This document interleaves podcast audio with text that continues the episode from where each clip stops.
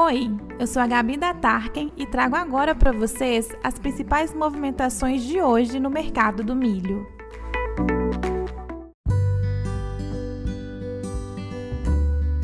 O mercado segue atento à situação climática no centro-sul do país.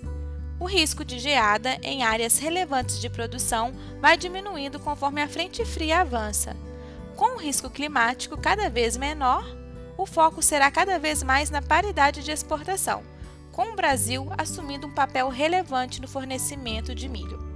Em Goiás, poucas são as novidades no decorrer do dia. Na região de Rio Verde, alguns lotes a 81 foram negociados para os meses de junho e julho. Pessoal, por hoje é só. Continue com a Tarkin acompanhando as movimentações de mercado do milho aí na sua região.